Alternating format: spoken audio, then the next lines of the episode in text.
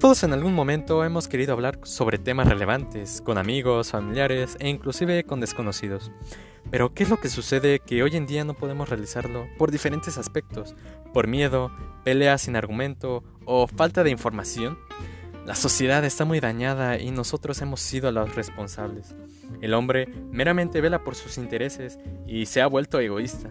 Por eso, en este podcast, Viaje de un Argonauta, podré explicar, analizar y expresar lo que significa ser un individuo en la sociedad y cómo debemos razonar, pensar, amar y respetar para dar con claridad nuestro mensaje, aportando una crítica constructiva por medio de valores y principios para cumplir con el sueño del mañana, que es una sociedad sana y unida. Acompáñenme en este viaje.